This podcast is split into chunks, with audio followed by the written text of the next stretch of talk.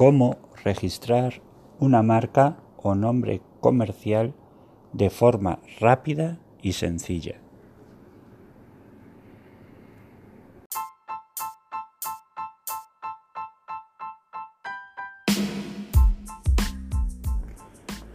El registro de tu marca en la Oficina Española de Patentes y Marcas es lo primero que debes tener resuelto cuando inicias los trámites para franquiciar tu negocio. Esto es debido a que estás obligado como franquicia a garantizar el uso pacífico de la marca a tus franquiciados. Como sabes, la marca es uno de los activos más importantes que cedes a un franquiciado y si no es realmente tuya y no puedes garantizar la salvaguarda de la misma, tu franquicia no vale nada. La buena noticia es que el registro de la marca de tu franquicia en la Oficina Española de Patentes y Marcas no te llevará más de una hora y además es mucho más barato de lo que parece.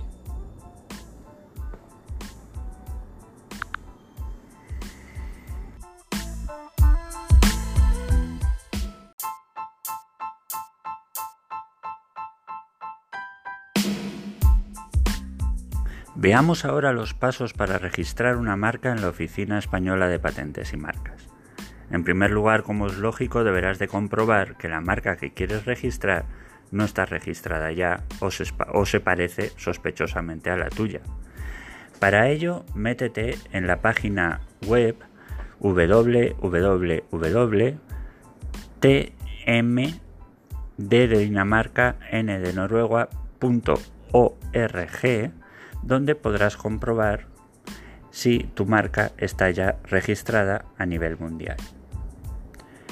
Posteriormente, deberás de encontrar o de determinar, saber cuál es la clase, que es un número, la clase de producto o servicio de tu marca, lo que se llama comúnmente como clasificación eh, NISA.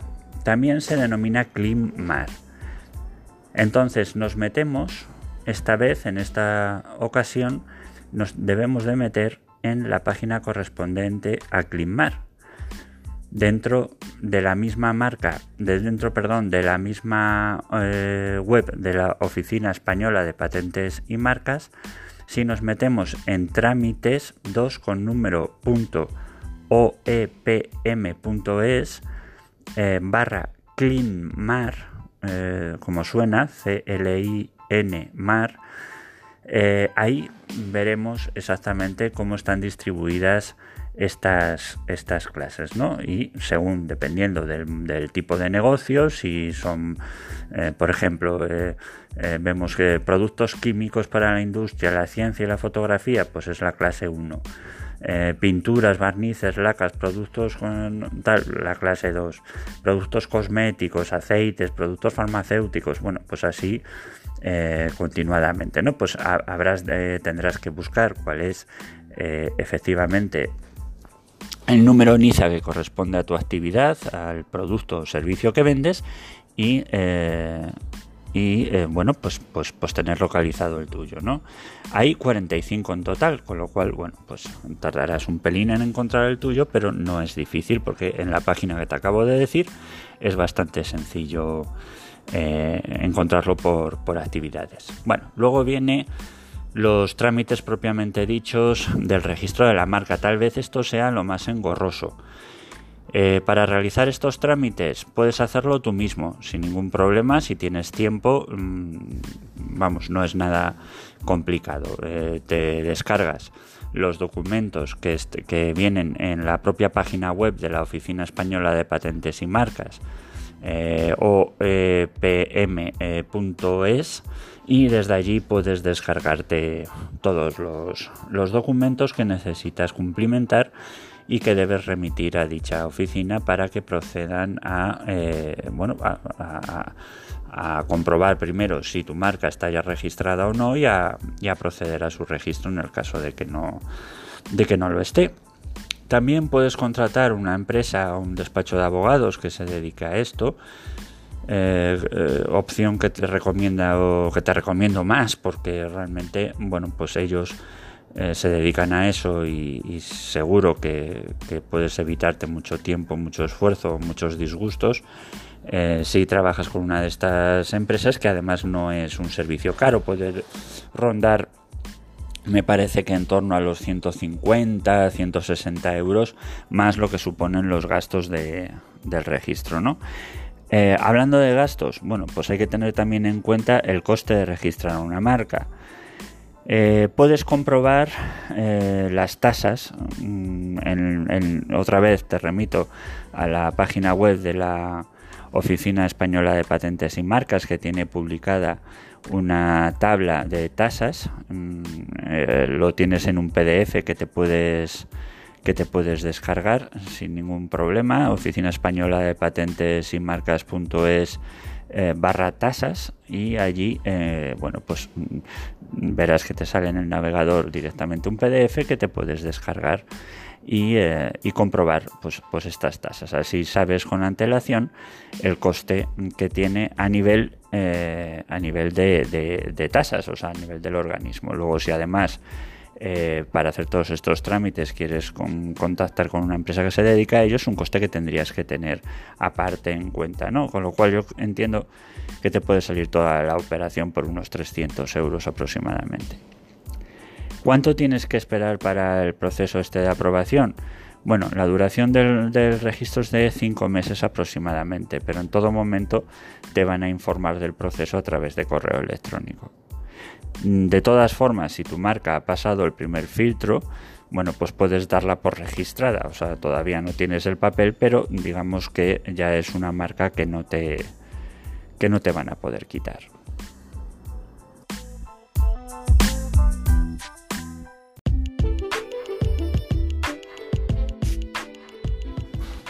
Preguntas frecuentes sobre el registro de las marcas en la Oficina Española de Patentes y Marcas.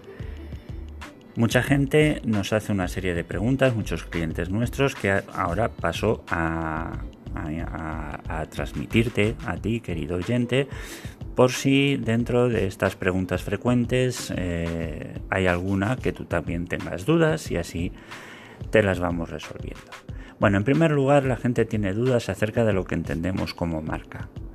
Una marca, en el sentido estricto, se define como todo signo susceptible de representación gráfica que sirva para distinguir en el mercado productos o servicios de una empresa de los productos o servicios de otras. ¿Vale? Entonces, si ahora visualizamos, por ejemplo, una de estas motos de, carreras ¿no? o, o los coches de Fórmula 1, Mm, esas mm, mm, inmediatamente nos vienen un montón de marcas o de logotipos pegados en su carenado, ¿no? Pues esas son las, son las marcas. Eh, por lo tanto es importante que, digamos que de alguna manera la marca pues tenga su logotipo, tenga sus colores corporativos, su tipología de letra, de manera que eh, sea reconocible de forma instantánea por, por, la gente, ¿no? por el consumidor, que al final es por lo que existe una marca, para que el consumidor eh, reconozca o la asocie con un determinado producto o servicio que considera mm, bueno. ¿no? otra pregunta que nos hacen mucho es si es obligatorio eh, registrar una marca. Bueno, pues no, en principio no es obligatorio, es completamente voluntario. Lo que pasa es que tienes que saber que si no la registras no tienes derecho exclusivo para su uso, con lo cual podría venir cualquiera y eh, utilizar tu marca y además registrarla y obligarte a ti a quitarla cuando al que se le ocurrió es a ti, con lo cual tú verás si te conviene o no te conviene eh, registrar la marca. Además, para el caso de las franquicias sí que es impepinable, ¿vale? ¿Quién puede registrar una marca? Bueno, realmente como hemos visto antes lo puedes hacer tú mismo, puede ser cualquier persona física o jurídica, siempre que tenga nacionalidad española o su negocio eh, que esté explotándolo dentro del territorio español.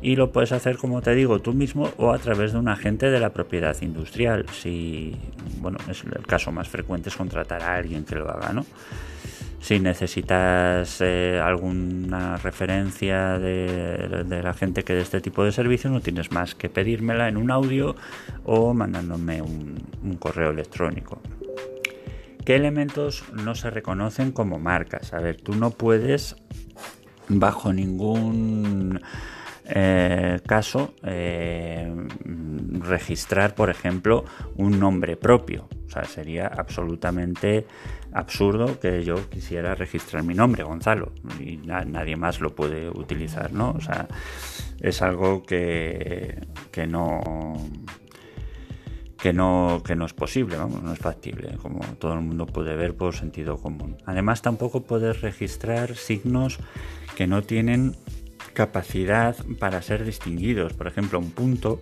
una raya, un círculo, son, cosas que son de uso común y que no tienen suficiente, suficiente entidad como para poder ser distinguidas unas de otras. Eh, no puedes registrar una marca que sea, por ejemplo, la palabra coche para o sea, una marca de coche, ¿no? O sea, porque, porque forman parte del lenguaje corriente eh, para definir dicho producto o servicio. A un coche le llamamos coche, luego tú no puedes registrar la palabra coche, ¿no? Eh, tampoco puedes registrar signos que puedan considerarse engañosos o... Mm, o que, bueno, pues mm, sospechosamente parecidos a otras marcas reconocidas en el sector. Tampoco signos que sean contrarios a la ley o al orden público, por ejemplo, registrar una esvástica nazi, ¿no? Pues esto no podrías, ¿no? Una persona asesinando a alguien, pues no, eso no puede ser objeto de una marca. Otros signos que sean protegidos legalmente, por ejemplo, tú no puedes registrar los colores de, de la bandera de Inglaterra, por así decirlo, ¿no? Bien. Eh, bueno, esto que es mucho de sentido común, pero fíjate que nos pasa con bastante frecuencia que la gente intenta registrar cosas que no son registrables, por lo que te acabo de, comentar más arriba. Bueno, las marcas, hay de otra pregunta que nos hacen, bueno, pues ¿qué, tipos de marcas? Bueno, pues hay, diferentes tipos de marca. ¿eh? la marca denominativa es aquella en la que simplemente es el nombre, ¿no? Por ejemplo, Coca-Cola, mm, ya está, o sea, es, la denominación, ¿vale? Utiliza el propio nombre para eh, como marca, ¿verdad? Eh, luego existen las marcas gráficas en las que no utilizan el nombre, utilizan un símbolo, ¿no? Como por ejemplo puede ser el símbolo de, Mercedes o, de BMW o, em, pero lo general es que las marcas sean mixtas, es decir, que sean tanto denominativas como gráficas. Hay incluso marcas tridimensionales y eh, bueno, pues dependiendo del signo que elijas se denomina de una forma o de otra. Las marcas además pueden ser individuales y pertenecen a una sola persona o bien colectivas y pertenecen a varios titulares. Pueden ser marcas referidas a productos, pueden ser marcas referidas a servicios o pueden ser marcas referidas a garantía, dependiendo del objeto que designan. Mm, lógicamente, dependiendo también de su ámbito territorial, pueden ser nacionales, internacionales o comunitarias. ¿Vale? Bueno, eh, hay otra distinción que es marca renombrada o marca notoria, que no sé muy bien cuál es la diferencia entre las dos, pero vamos, según su grado de reconocimiento por parte de los consumidores. Y bueno, y ya está, esa sería una clasificación de las marcas que, bueno, pues eh, desde el punto de vista práctico te pueden ayudar, dependiendo de si tú das un servicio das un producto, bueno, pues a definir un poco, eh, pues que entiendas la guía, ¿no? Es decir, puedes tener, eh, si por ejemplo en un puedes poner la típica balanza, ¿no? Está muy bien, muy, muy visto, ¿no? Lo de la balanza. Eh, pero bueno, y además puedes poner debajo despacho de abogado fulanito, ¿no? Eso sería una marca mixta, ¿vale? No despacho de abogado fulanito, eso no sería registrarlo, estoy cayendo en mi propia trampa, puedes decir juice, eh, no sé qué, pues eso sería tu marca. Eh, ¿Se puede modificar una marca registrada? Imaginemos que registramos nuestro logotipo, nuestros colores corporativos, nuestro tipo de letra, la denominación de nuestra marca, etcétera, etcétera, y luego nos arrepentimos y queremos cambiar alguna cosa. Bueno, pues no la puedes modificar. Si es un cambio sustancial, tienes que registrar otra marca. ¿Estoy obligado a usar la marca? Es decir, ¿puedo registrar una marca y dejarla ahí simplemente para que no la use nadie? Pues no, al cabo de cinco años puede caducar eh, y te la pueden quitar por falta de uso, ¿vale? Si alguien lo denuncia, ¿de acuerdo? Hay una última cosa que te quiero comentar. Hay una, hay una muy frecuente, muy frecuente se da a nosotros, en nuestros clientes, se nos ha dado en casi todos los, todos los casos, eh, que es un fraude, un fraude bastante común, ¿vale? Mm, es que cuando tú registras tu, tu, marca, al cabo de un tiempo te llega una especie de factura falsa, ya sea por correo postal o electrónico. Eh, bueno, pues es, muy raro porque, porque te piden que pagues no sé qué cantidad y entre que tú no te enteras en que es la primera vez que haces este este registro y tal, pues no, no, pues mucha gente acaba pagando. Es tan frecuente, tan frecuente que la propia Oficina Española de Patentes y Marcas tiene, tiene, eh, bueno, pues tiene el aviso, si te metes en la, en la tiene el aviso de que no caigas en esa trampa. Así que nada más. Esto es todo cuanto te quería decir acerca del registro de las marcas y de las marcas y demás, que como aspecto fundamental de una franquicia.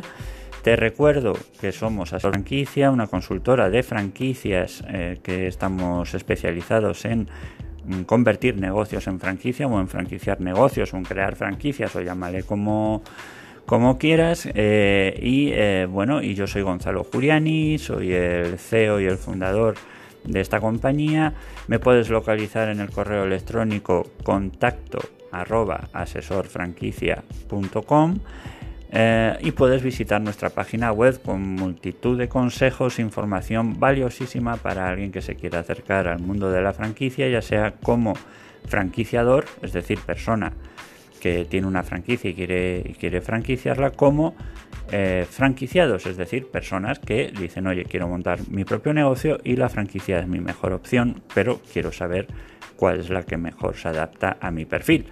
Entonces en asesorfranquicia.com puedes encontrar, mm, como te he dicho, un montón de consejos acerca de, las franquicias y de cómo, y de cómo se gestionan. Bueno, nada más, eh, terminamos por hoy, se me ha alargado un poco más de lo normal este, este audio, pero creo que el tema lo merece. Gracias por estar ahí, gracias por escucharnos. Muy buenos días, tardes o noches, dependiendo de cuando me estés escuchando y hasta la próxima.